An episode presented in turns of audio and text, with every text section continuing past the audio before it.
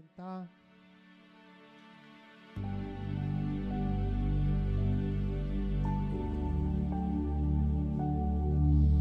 Abra sua Bíblia aí, nós vamos compartilhar uma palavra com os irmãos. No final, quero chamar aqui, convocar os irmãos para nossa o nosso jejum. Mas eu quero falar isso depois. Antes eu quero ministrar essa palavra. Evangelho de Mateus, capítulo 21. Mateus, capítulo 21. A partir do verso 12.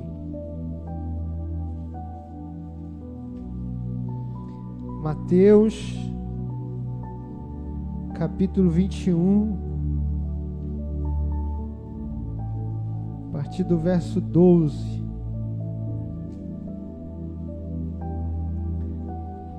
Amém?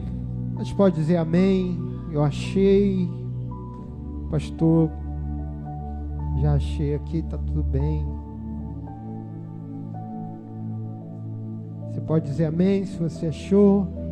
Então, Mateus 21, a partir do verso 12.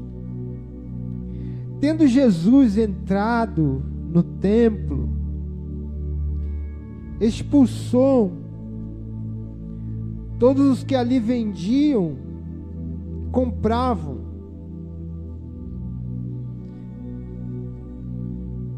Então expulsou não só os que vendiam, mas também os que compravam. Às vezes a gente acha que Deus só expulsou quem vendia, mas tinha gente que comprava também.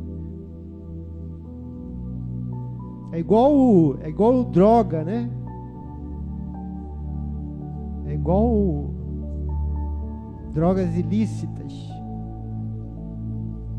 Tem gente que vende, mas tem gente que também tem as pessoas que compram, né? Jesus, então, expulsou os que vendiam, mas também os que compravam. Isso, isso no templo. Isso no templo. É óbvio que não era dentro do templo, mas era é, nos átrios, é, em, em torno do templo. Também derribou as mesas dos cambistas e as cadeiras dos que vendiam pombas. E disse-lhes: Está escrito: A minha casa será chamada casa de oração. Vós, porém, a transformais em covil de salteadores. Ou esconderijo de ladrão.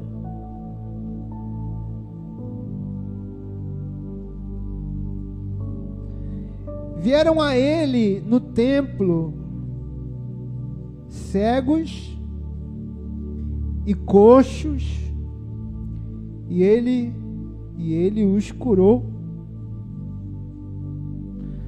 Mas vendo os principais sacerdotes os escribas, as maravilhas que Jesus fazia,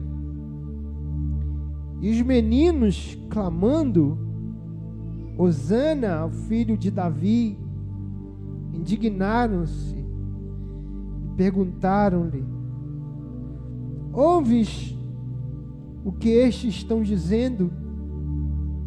Respondeu-lhe Jesus: Sim. Nunca lestes? Da boca de pequeninos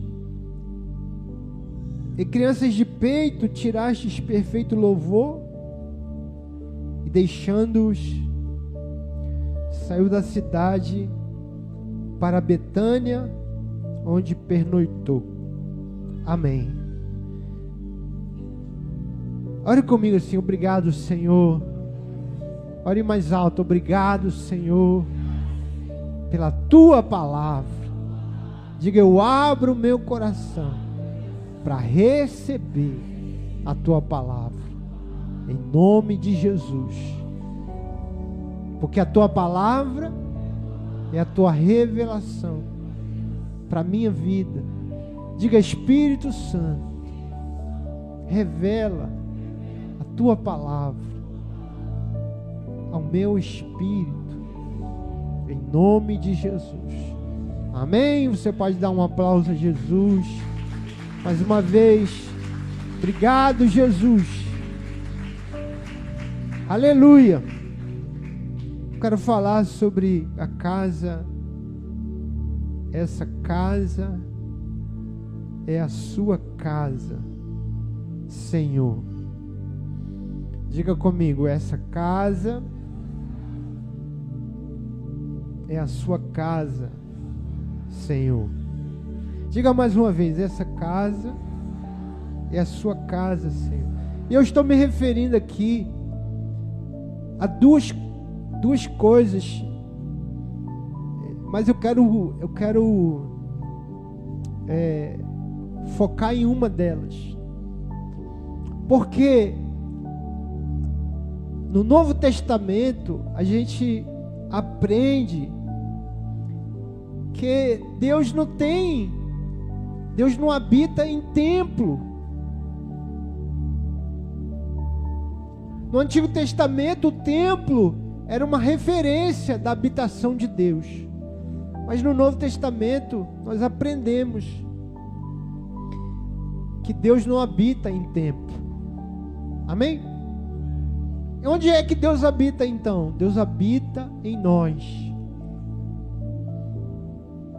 Você é o templo. Você é a casa. Mas tem, tem duas coisas sobre isso que a Bíblia ensina. Primeiro, que o teu corpo é templo do Espírito Santo. Amém, irmãos? Amém? Então, diga para o seu irmão aí: teu corpo é templo do Espírito Santo. 1 Coríntios 6, 19. 1 Coríntios 6,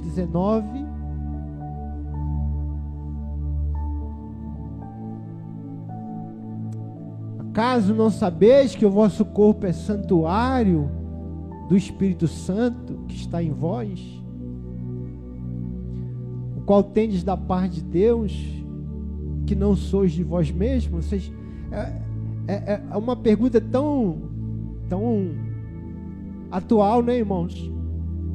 Porque a gente faz tanta coisa com esse santuário aqui que parece que a gente ainda não aprendeu essa, isso aqui, que é que Paulo está dizendo lá desde lá de Corinto. Você não sabe que o seu corpo é templo do Espírito Santo.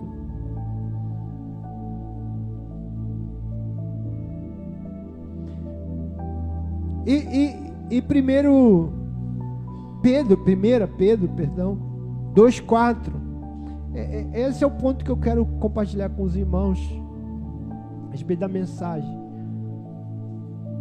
Chegando-vos para ele a pedra que vive.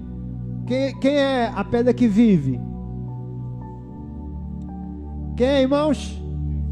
A pedra que vive, rejeitada assim pelos homens, mas para com Deus eleita e preciosa. Mas que pedra é essa? Pedra que vive, irmãos. É a pedra, a pedra que vive. É, é, não, é, não é uma expressão espiritual. É a pedra que vive é a pedra angular. É a pedra principal. O que ele está dizendo aqui é que Jesus é a pedra principal. Mas é, é, é a pedra que foi rejeitada, mais uma vez. Como é que você faz a obra? Porque você vai fazer ali a, a não é igual a gente faz obra hoje. Quando você fazia uma porta, quando você fazia um marco, quando você fazia uma construção, tinha uma pedra que era pedra angular. Você pode depois consultar isso essa pedra é a pedra que sustentava a obra, o arco. Você tira ela, a, a obra cai. Então Jesus é a pedra que vive. Jesus é a pedra preciosa. Jesus é a pedra escolhida, porque essa pedra era, era dentre muitas pedras, era a pedra que era separada, era escolhida. Essa pedra que não pode ser outra pedra, tem que ser essa pedra. Jesus é essa pedra. Amém? Portanto, ele é uma pedra no meio de outras pedras. Ele não é uma única pedra, ele é a pedra que vive, preciosa. É a mais preciosa da construção, é a principal da construção, mas ele não é a única pedra. Pelo menos aqui nesse texto, amém, irmãos? Então ele diz: Mas vós mesmos, como pedras que vivem. Então, ele está dizendo que nós, ele está falando para a igreja, que nós também somos pedra. Jesus é a pedra que vive, mas nós também somos pedras que vivem. Não como aquela.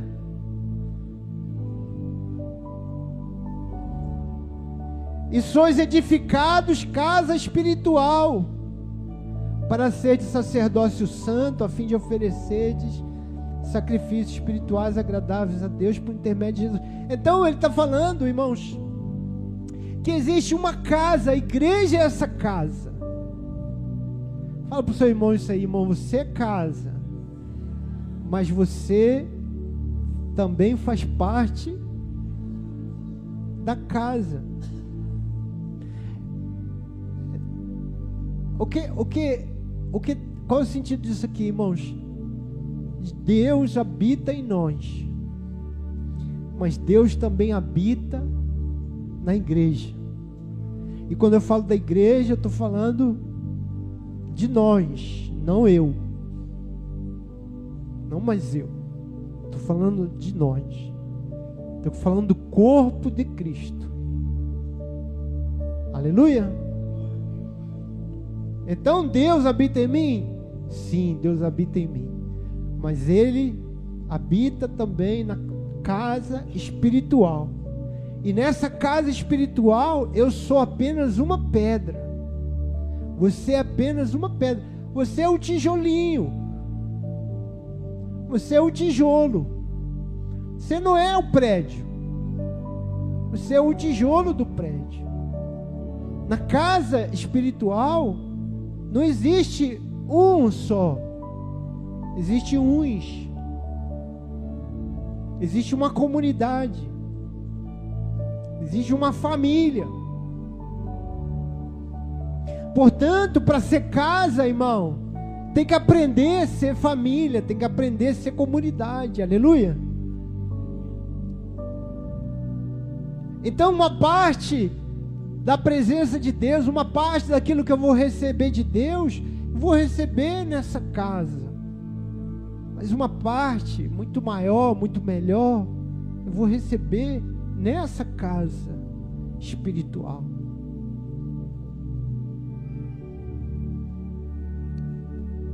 Quando estão comigo aqui, está aqui, amém? Pode dizer amém ou não amém? Aleluia. Então, quando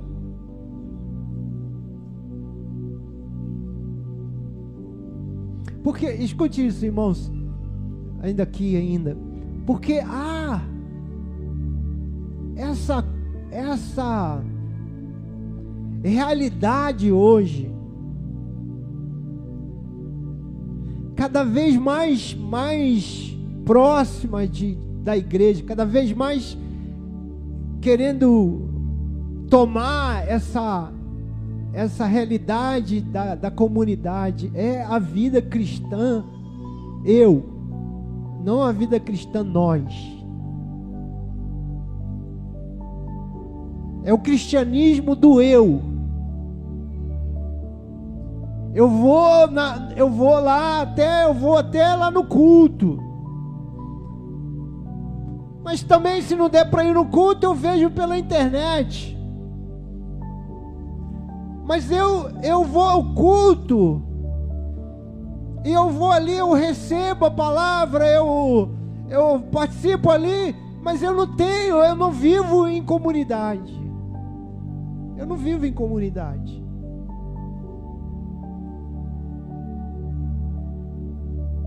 Eu não vivo nós. Eu não gosto de, eu não gosto de dar conta da minha vida para ninguém. Ninguém tem nada a ver com a minha vida, não.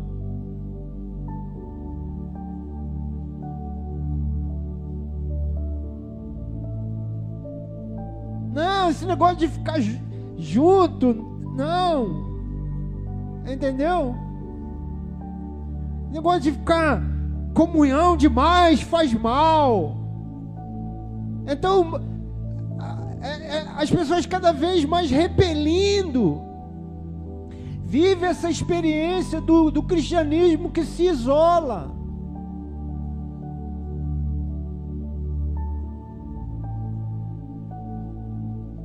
Não é o cristianismo da igreja, do corpo, do nós, com todos os problemas do nós.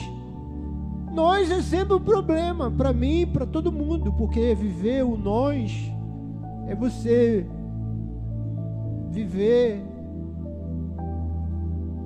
tendo que suportar o outro. A Bíblia diz que nós temos que nos suportar em amor. Eu gosto dessa quando Paulo fala isso, nós devemos suportar uns aos outros em amor. Porque para suportar uns aos outros, você tem que aprender a amar. Entendeu? Porque quem não consegue, quem não aprende a amar, não consegue suportar.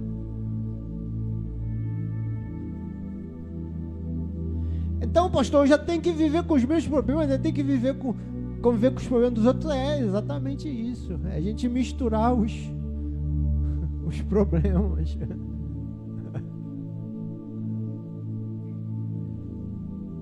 Misturaram as esquisitices.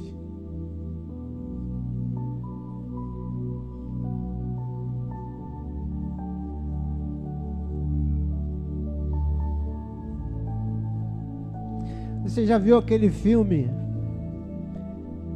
Você já deve ter visto, antigo, chamado Náufrago. Quem já viu Náufrago? Náufrago foi, é um homem, era um, um empresário que vivia correndo, não era um empresário, ele trabalhava para uma grande empresa, ele vivia correndo, ele, ele, o padrão dele era, era aquele Sedex, né? Tem que, tem que chegar rápido. Ele, ele era dessa empresa. Então, e um dia ele, o avião dele que ele estava cai e ele fica numa ilha lá, não tem ninguém na ilha. Ninguém, só ele. E ali ele consegue água para beber ele consegue fazer com muito sacrifício fogo para se aquecer. E consegue comer, tem, tem muito peixe. Então ele, ele consegue sobreviver. Porque ninguém vive sem água, ele consegue água. Ninguém vive sem comida, ele consegue comida.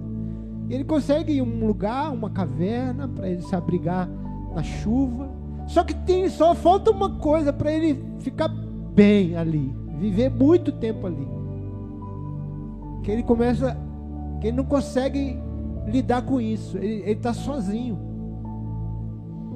E tem hora que, que ele, o, o desespero dele é esse problema, essa dificuldade de ficar sozinho. Então, então assim, irmãos, é, é ruim às vezes quando você você está com os outros. Lidar com as pessoas é muito difícil lidar com os problemas, lidar com as imperfeições dos outros. Mas eu vou falar para você, esse filme, ele mostra uma realidade mais difícil ainda, é você ficar sozinho. Entendeu? Porque é assim, irmãos, a vida é assim. Você só sente falta quando você perde. Você acha que todo mundo é um problema. Mas quando você perde todo mundo, você vai ver que o problema não é todo mundo. Que, que, que é, o todo mundo é até bom. Hoje eu estava vendo desenho do Shrek. Shrek? Shrek. Shrek. Shrek. Eu não sei qual era o, o episódio. Eu sei que ele estava ele tava muito aborrecido.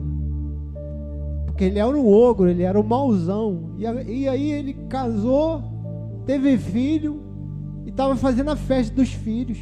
E o pessoal ficava ali, aquela festa, aquele negócio desagradável, né, irmão? Festa é um negócio desagradável, todo mundo. Criança e tudo. Aí ele ficou olhando, ele falou: Poxa, minha vida era muito boa. Eu vivia sozinho, lá no, no brejo.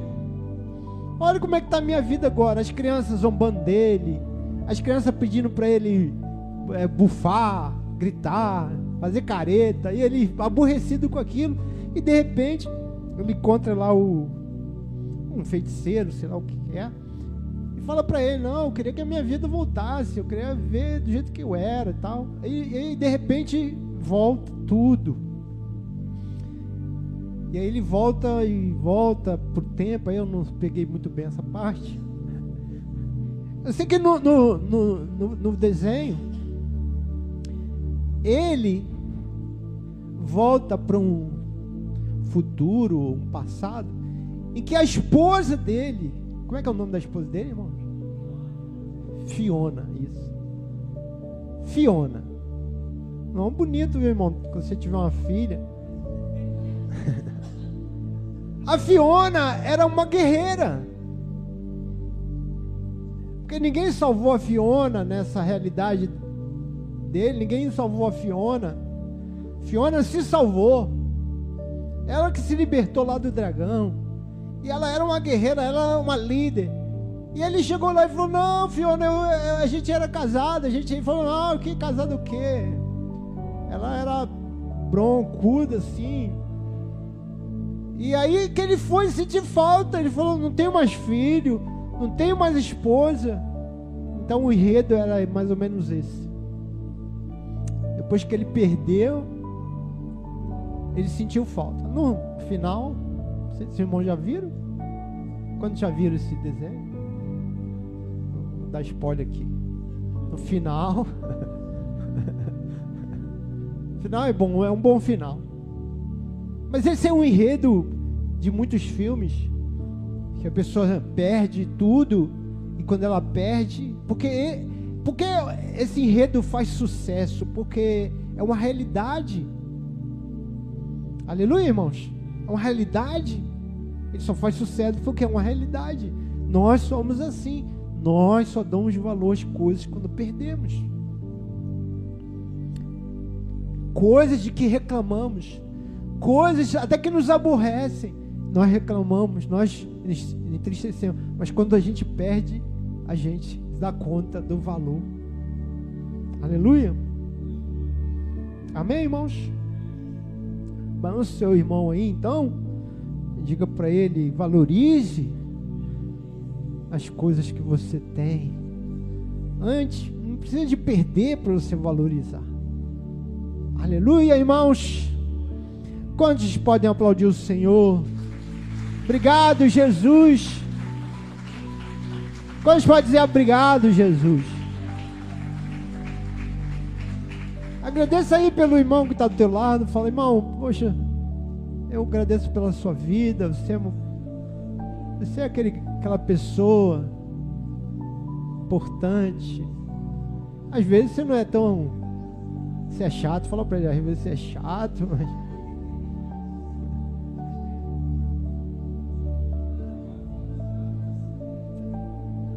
Aproveita aí e fala, irmão, às vezes você é chato, às vezes você mas você é especial.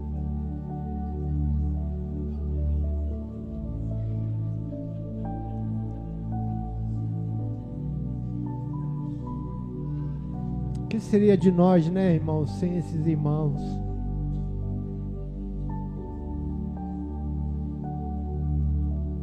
Eu tô falando de você, de todo mundo, tá? Não tô falando, ah, dos irmãos chatos, né, pastor? Não, de você mesmo.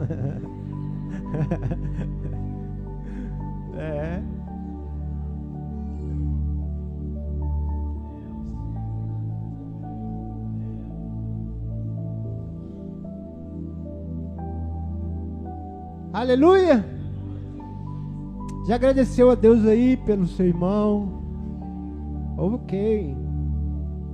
Pelo seu esposo, esposa? Amém, amore? Amém, amore? Amém. Te amo.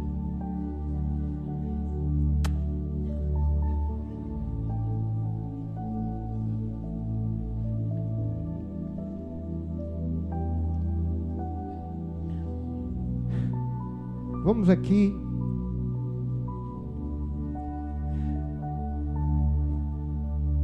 O que não fazer, o que não devemos fazer na casa do Senhor. Diga para o seu irmão aí, irmão. O que não, a Bíblia diz aqui, no texto que nós lemos, o que não devemos fazer na casa do Senhor. Diga comigo, o que não devemos fazer na casa do Senhor. E eu estou falando de quem, irmão? Estou falando da casa espiritual, da igreja. Também estou falando de você como casa de Deus. Primeiro, porque essa é a primeira parte. Da segunda eu quero falar o que devemos fazer. Mas o que não devemos fazer na casa do Senhor? Não faça da casa de Deus um lugar de venda, de, de negócio.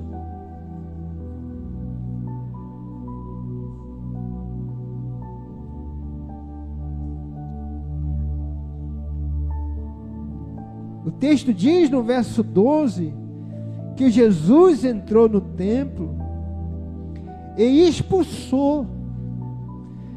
Ele, ele ele foi limpar a casa. E, e nessa, nesse limpar a casa, o primeiro que ele expulsou foram aqueles que vendiam, compravam.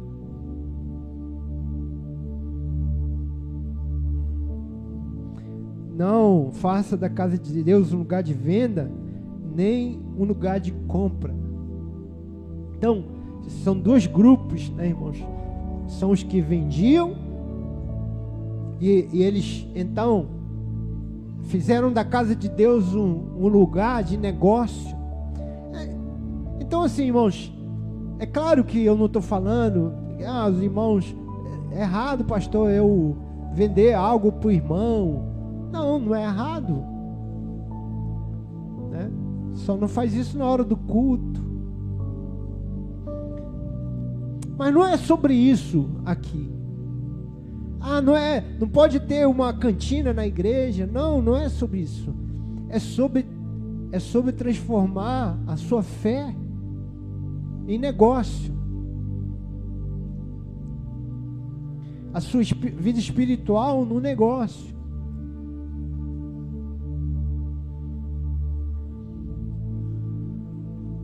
É, é, é ver a fé com esse olhar de quem compra e de quem vende, de quem, de quem barganha, de, de quem faz negócio com Deus. Deus me dá isso que eu te dou aquilo.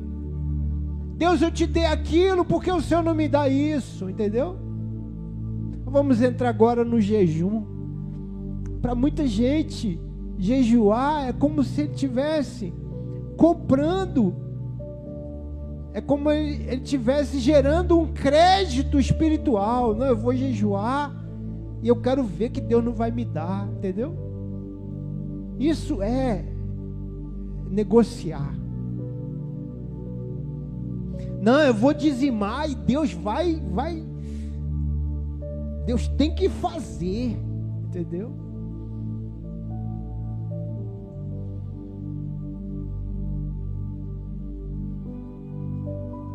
Isso é transformar a fé nesse, nesse negócio.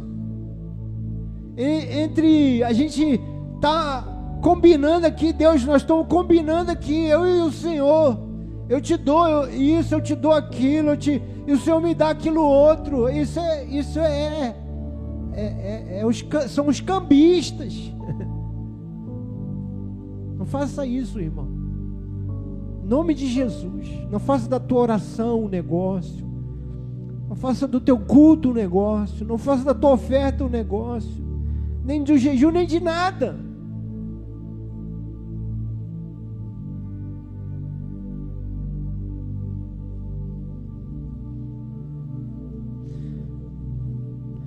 É muito comum. Eu, eu lembrei de uma coisa aqui que às vezes é muito comum a pessoa casa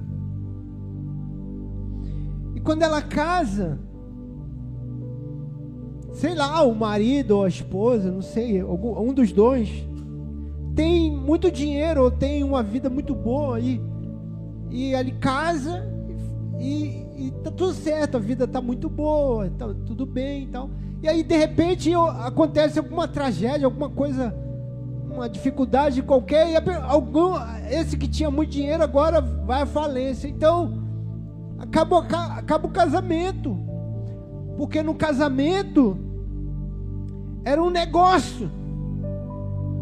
Não, eu casei por, com você porque porque você prometeu uma condição, você você prometeu uma vida e agora você não está dando, você não dá conta dessa vida que você prometeu e então acabou.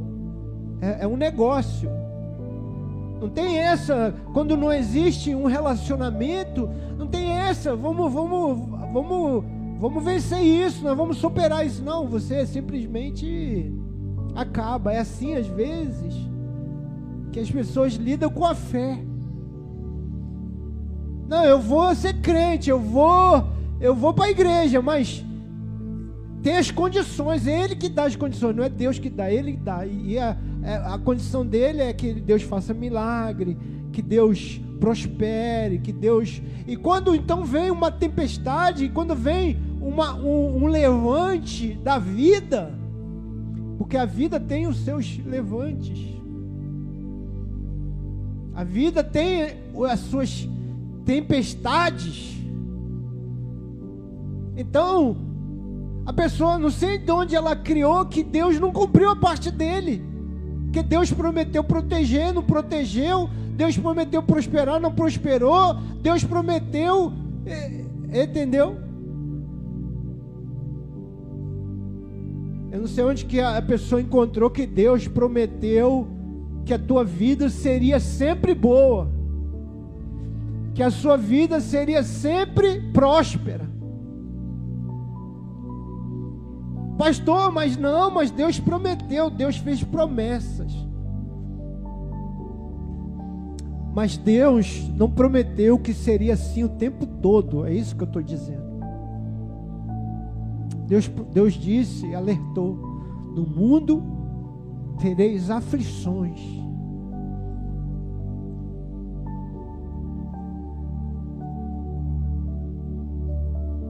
No mundo tereis aflições. Nem sempre a vida vai ser boa. Nem sempre vai dar tudo certo. Mas sempre Ele prometeu: Eu estarei com você até o final. Eu estarei contigo.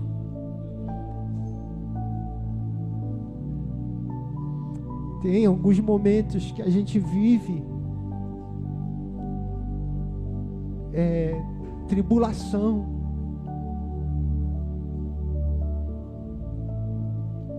Uma vez uma irmã disse assim: Pastor, eu orei tanto, a mãe a mãe estava doente, a mãe morreu.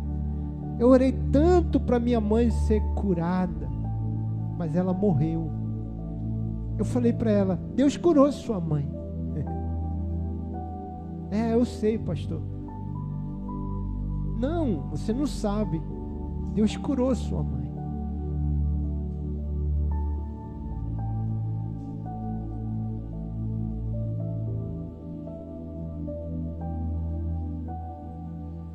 Deus prometeu, Ele vai fazer.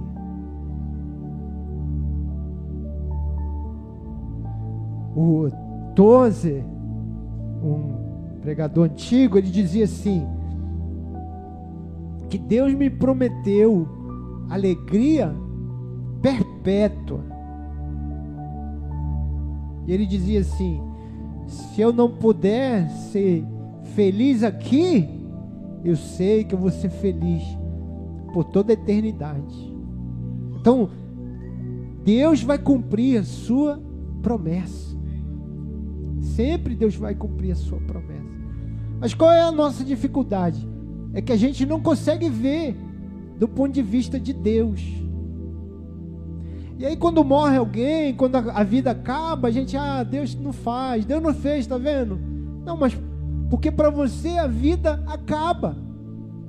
É, é, irmãos, isso é tão, isso é tão assim óbvio na vida dos, até do crente. Eu estou falando, irmãos, olha, é, é, é, lá na eternidade não haverá mais dor, não haverá morte, nem dor, nem sofrimento. Tem alguma palavra que nos conforte mais a vida de um crente do que essa? Não existe. Jesus disse: Eu sou a ressurreição e a vida. Quem crê em mim, ainda que esteja morto, viverá. Quem crê em mim nunca morrerá. Você acha que Jesus estava falando de quem, irmão? Nunca morrerá? Claro que nós vamos morrer. Não sei que você seja arrebatado. Mas ele disse, são palavras de Jesus: nunca morrerá. Você pode dizer para alguém assim, irmão, olha, você nunca morrerá. O irmão vai falar, não, isso não existe não. Não, mas Jesus disse, nunca morrerá. mas quando está uma pessoa doente, os irmãos já ficam, meu Deus, Oh, oh Jesus. Deixa eu morrer não, Jesus. Deixa eu morrer não, Jesus. Deixa eu morrer não, Jesus. É claro que a gente ora sempre para que haja cura, milagre. Mas eu só estou dizendo, irmãos, para que você vá um pouco além. Amém, irmãos? Amém ou não amém? Vá um pouco além na sua fé, na sua, na, na sua vida cristã. Ninguém que crê em Jesus morre. Não morre. Fala para você, irmão, irmão, você nunca morrerá. Ah, pastor, glória a Deus. Eu queria mesmo viver, ai, 100 anos. Não, não é viver 100 anos. Eu vejo que você nunca morrerá. Você vai viver eternamente mais do que viver 100 anos. Só que é no céu, né, irmão? Aí você fala, é, mas no céu, não sei nem o que, que é o céu. Não, o céu, eu posso dizer, eu também não sei como é que é o céu, não. Mas o céu é melhor do que aqui. Eu tenho certeza, porque, porque a, a, a Bíblia diz que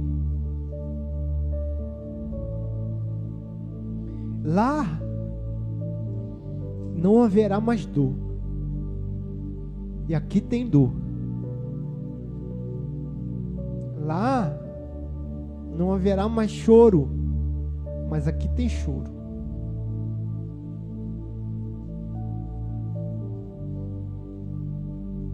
Lá não haverá mais luto, mas aqui sempre vai ter luto. Entendeu? Então, mas se você gosta daqui, se, se agarra aqui, imagine quando você chegar lá. Aleluia. Amém, irmão? Diga mais uma vez para o seu irmão aí, irmão, você nunca morrerá. Fale para ele isso, nunca morrerá.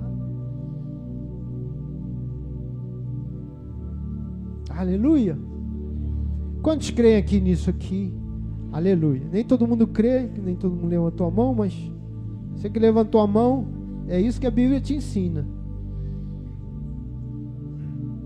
Não faça da casa do Senhor um lugar de venda, nem de compra.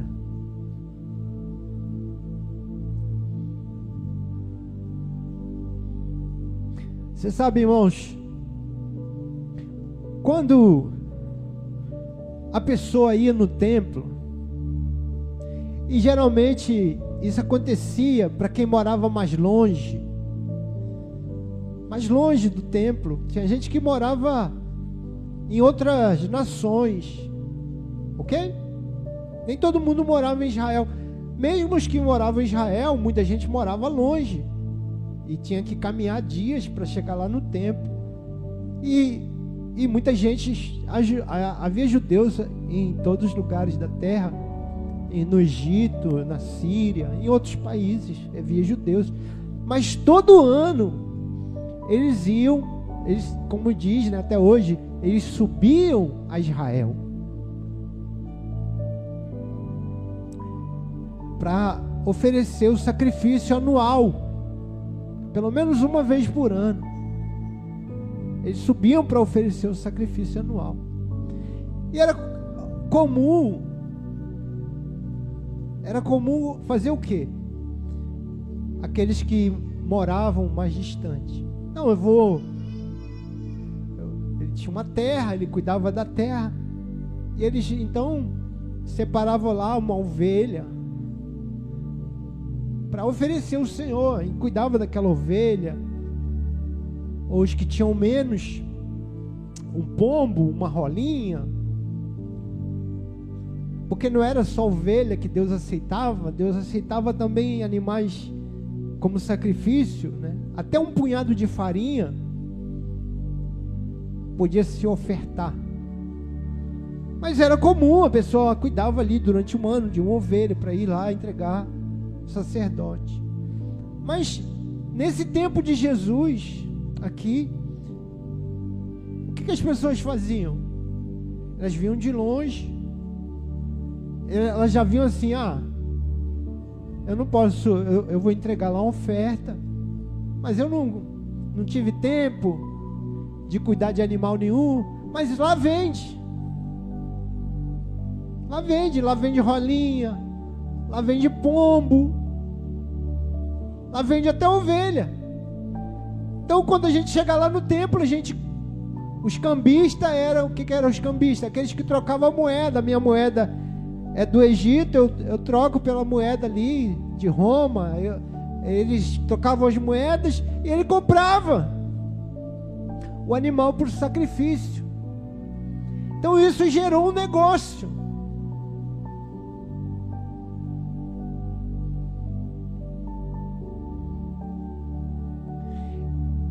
Mas o que eu queria que os irmãos entendessem? Quando eu fazia ali o ritual.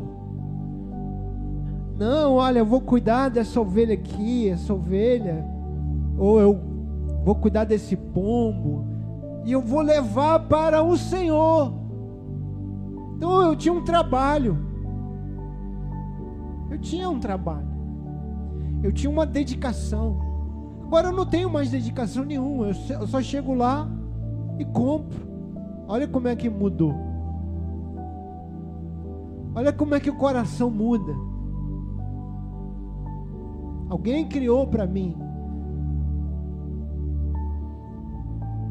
É com, é, é, veja, irmãos, quando você, escute isso aqui, quando você vem na igreja, vem no culto,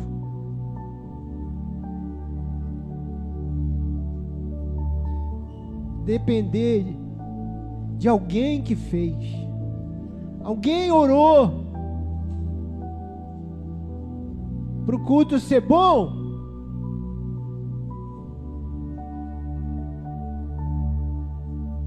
Alguém, alguém jejuou para o culto ser bom. Alguém orou por mim, alguém orou pela igreja. Alguém dedicou, alguém preparou o sacrifício, alguém preparou o louvor. Eu estou fazendo a mesma coisa. É, é, eu estou comprando, eu estou vendendo.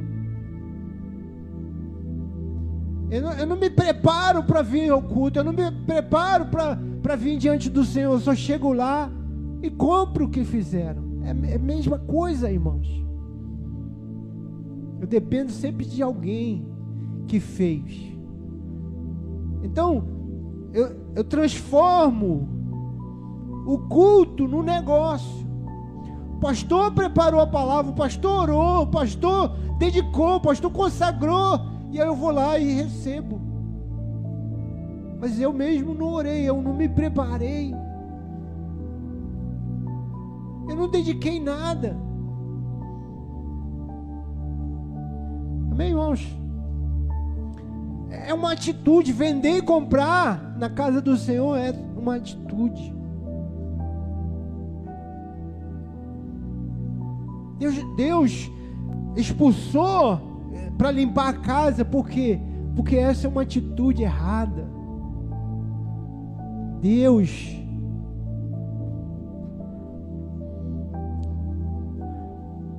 quer a tua dedicação, o teu culto, a tua dedicação. É tua, é o teu, é você. Aleluia.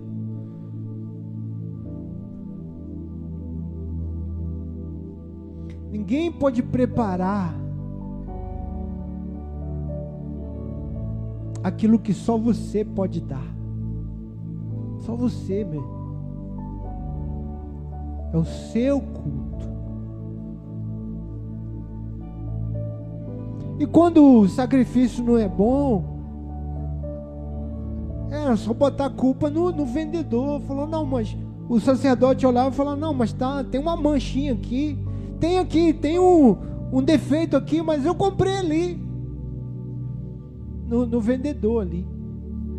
É fácil você pôr na conta do, do de, de quem preparou.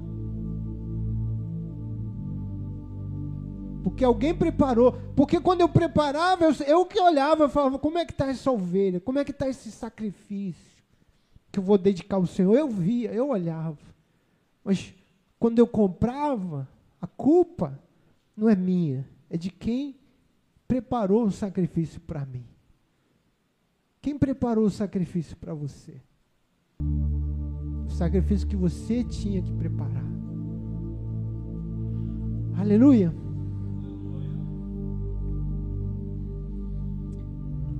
Amém, diga amém. Agora, o que eu devo fazer na casa do Senhor? O que, que é a casa de Deus?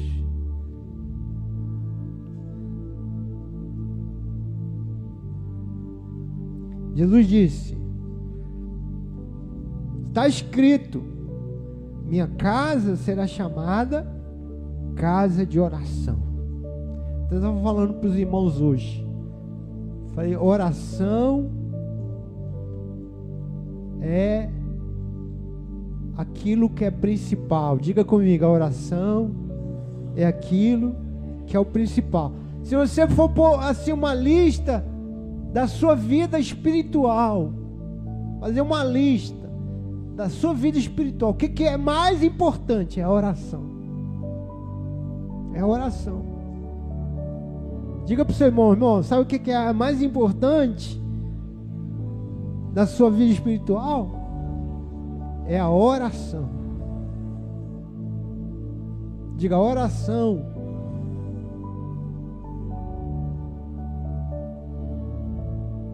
Orar.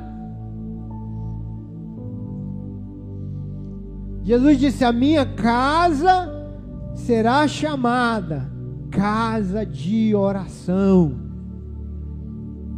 A minha casa será chamada casa de oração.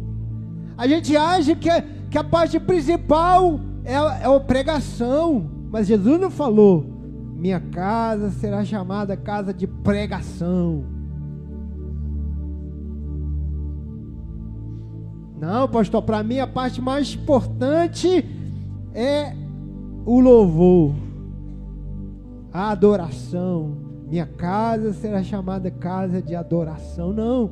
Jesus disse: a minha casa será chamada casa de oração. Amém? Diga assim: essa casa aqui é uma casa de oração. Agora fala para o seu irmão, irmão, essa casa aqui é casa de oração. Tem que orar, fala para o seu irmão, tem que orar. Irmão, quando eu me converti, tinha 15 anos. Então era assim. Você ia no pastor, conversar com o pastor, e falava assim, pastor, ah, eu queria consagrar minha vida, mas ele falou, irmão, você tem que orar. Ele é a Bíblia. Tá bom, pastor, amém. Você ia lá e fala assim, pastor, eu estou com umas dificuldades na minha vida, estou meio desanimado. O pastor dizia, mas você tem que orar e ler a Bíblia. Aí você casou, está com os problemas no casamento, aí você no pastor, pastor, eu estou com os problemas no meu casamento, aí, irmão, você tem que orar e ler a Bíblia. Desempregado, aí você fala, ah, vou lá um pastor, desempregado, passando uma dificuldade financeira, pastor, eu estou passando uma dificuldade financeira. Irmão, você tem que orar e ler a Bíblia. Qualquer coisa que você ia falar com o pastor, ele. Claro que ele ia falar outras coisas, né, irmão? Tá com frio, irmão? Tá com frio? Não, só para saber mesmo. Não, eu gosto quando os irmãos estão com frio. Porque eu falava para os irmãos, irmão, você vai sentir frio. Então eu gosto de ver os irmãos com frio. Ah, tem que desligar esse ventilador aqui, abaixa esse ar, não. Você vai sentir frio. Quero que você sinta frio aí, irmão. Com o ar-condicionado bate, você. Aquele gelinho assim. É. Eu quero isso. Assim, no, no inverno eu vou ligar isso aí. Venha de cachecol, venha que eu vou ligar isso aí, irmão, no inverno. É. Venha arrumado, hein? No inverno vai ligar 17 graus Celsius aí.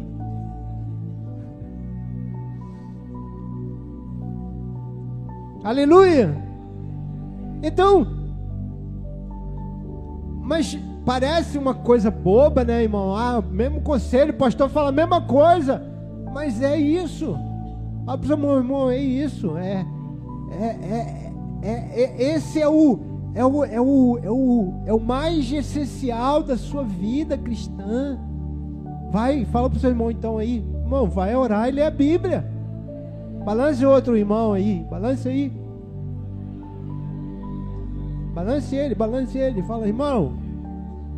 Isso, Brenner. Irmão, olha aqui para mim. Vai orar e ler a Bíblia. Aleluia. Aleluia. Aleluia. Porque a minha casa será chamada casa de oração. Aleluia.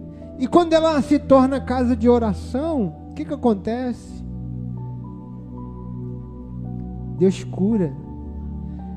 14, verso 14. Vieram a ele no templo cegos, coxos e ele os curou. Ele os curou. Quando a casa é casa de oração, ela se torna casa de milagre, de cura. Aleluia. Verso 15 diz: Mas vendo os principais sacerdotes, os escribas, maravilhas que Jesus fazia, os meninos clamando, Osana, aos filhos de. Olha o que aconteceu aqui, irmãos. As crianças clamavam, adoravam.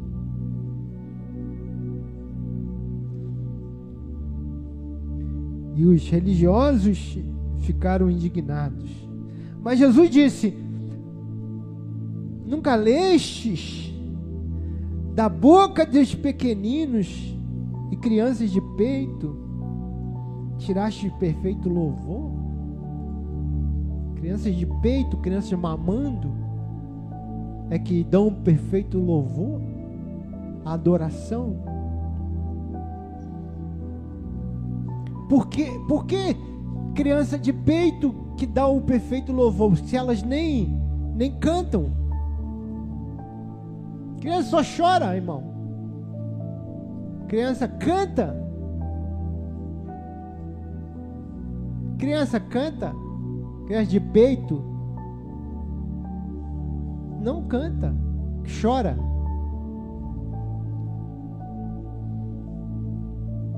Mas por que que dá o perfeito louvor então? Porque o perfeito louvor não é quando você canta. O perfeito louvor é quando você descansa.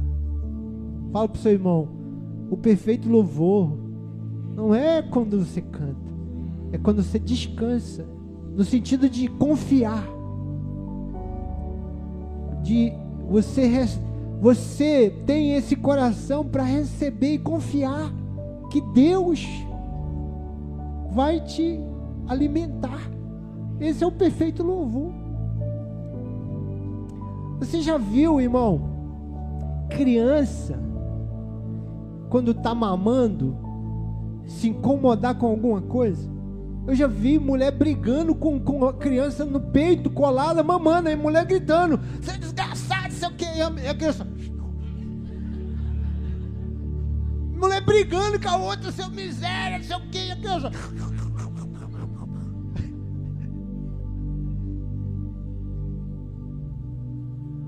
Eu vou te pegar, eu não sei o que. A criança.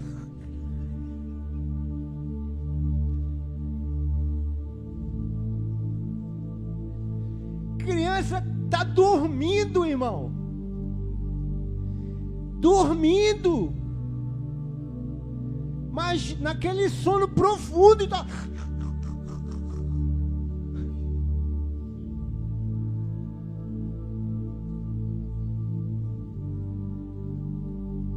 Por quê? Porque sabe que nos braços da mãe está protegida, está guardada. Não se preocupa com nada que está acontecendo em volta. E Jesus disse: essa criança é que dá o perfeito louvor. Essa criança. Que nós temos que ser com Deus, como essa criança essa fé que descansa, essa fé que confia, Deus vai prover. Peito de Deus, eu vou ser alimentado. No peito de Deus, a vida para mim. No braço do Senhor, eu vou ser cuidado. Esse é o verdadeiro louvor. Esse é o perfeito louvor. Aleluia. Você pode dar um aplauso a Jesus. Receba essa palavra. Agora eu queria convidar você, todo, a igreja toda, vir aqui à frente, para a gente terminar orando. Queria convidar você a vir aqui. Pode vir todos, irmãos, é só uma oração, não estou convidando você para tomar decisão nenhuma. Estou convidando você para orar. Mas é claro, se você quiser tomar decisão, você pode também. Aleluia.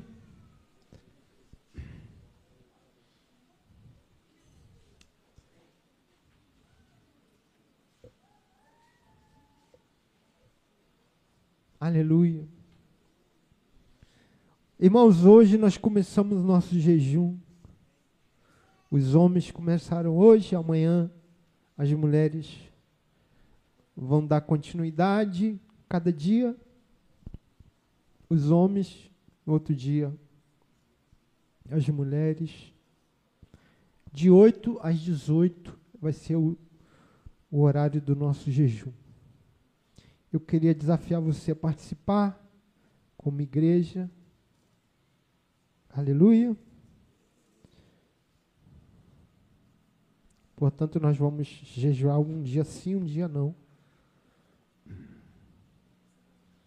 Durante esse jejum, queria que você fechasse seus olhos. Que você orasse ao Senhor.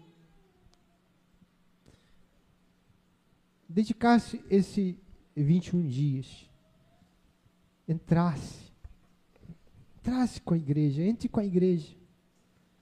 Pastor, eu não consigo jejuar. Algum jejum você vai conseguir fazer. Se você não conseguir fazer esse, faça algum. Algum que você não deixe de fazer só porque é difícil. Mas se for uma coisa que você não pode fazer, por causa de saúde, alguma coisa, faça algum. Que você pode, peça orientação, teu líder.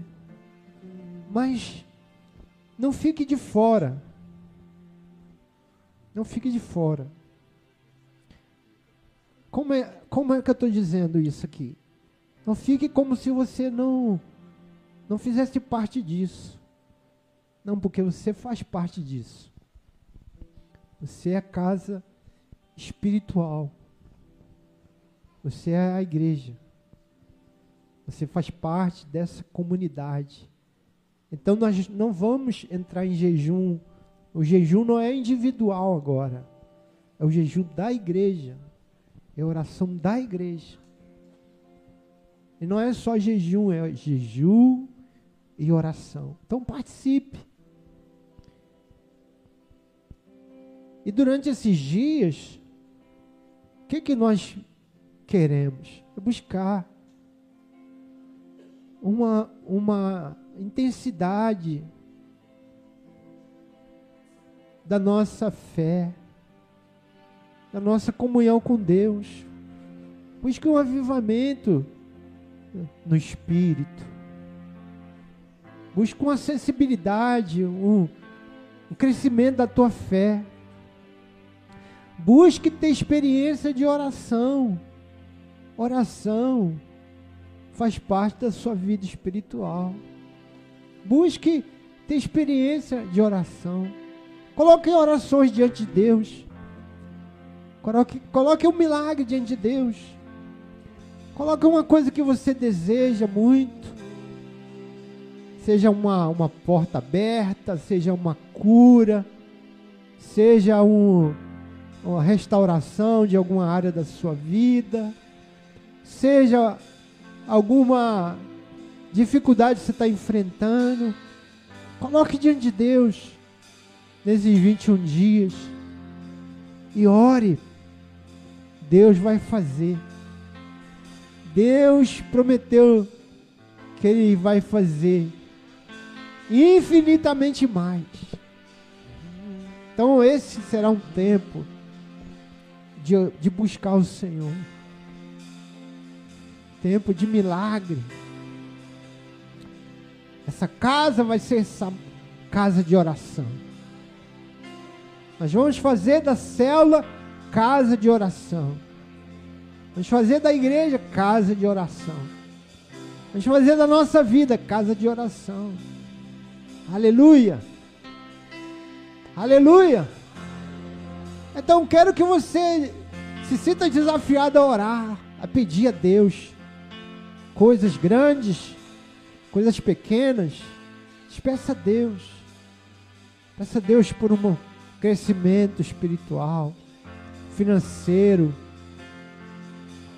Peça a Deus pela sua célula,